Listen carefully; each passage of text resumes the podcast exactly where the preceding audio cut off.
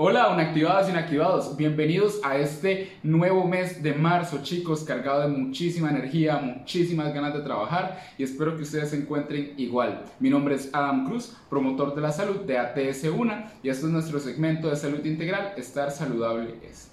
Chicos, durante el mes de marzo tendremos nuestro tema de eje central que será el papel que juega la psicología ante objetivos insanos y poco alcanzables. Interesante, ¿verdad?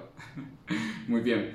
Chicos, estar saludable es marcar objetivos en el tiempo correcto. Pongan atención.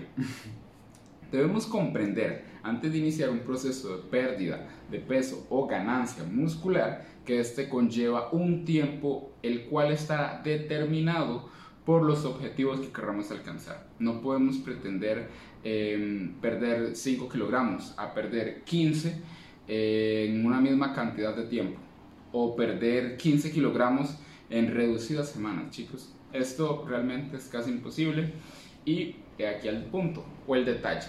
Pongamos atención. La ansiedad ante la falta de cambios físicos durante los primeros meses nos lleva a la deserción del proceso que habíamos emprendido.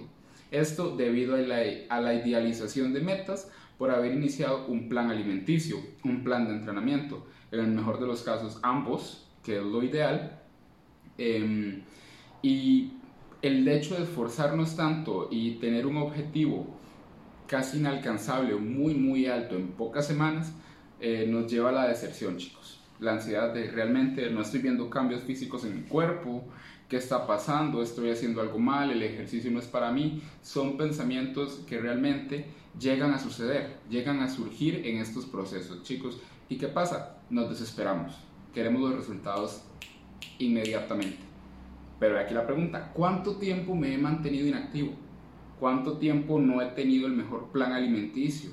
¿Cuánto tiempo de realmente no he hecho absolutamente nada? Solamente trabajar, solamente estudiar, muchas obligaciones. Muchas veces dejamos la actividad física y nuestra alimentación de lado durante mucho tiempo y no podemos pretender, chicos, que en pocas semanas, tras haber iniciado un correcto plan de alimentación, de ejercicio, ya veamos resultados. Efectivamente hay personas que sí lo logran, pero todos los cuerpos son distintos. Entonces esto realmente es un punto a considerar a la hora de emprender estos procesos o seguirlos. ¿Para qué chicos? Para que no terminen a los dos meses, a los tres meses, que es muy común que las personas deserten a estos tiempos.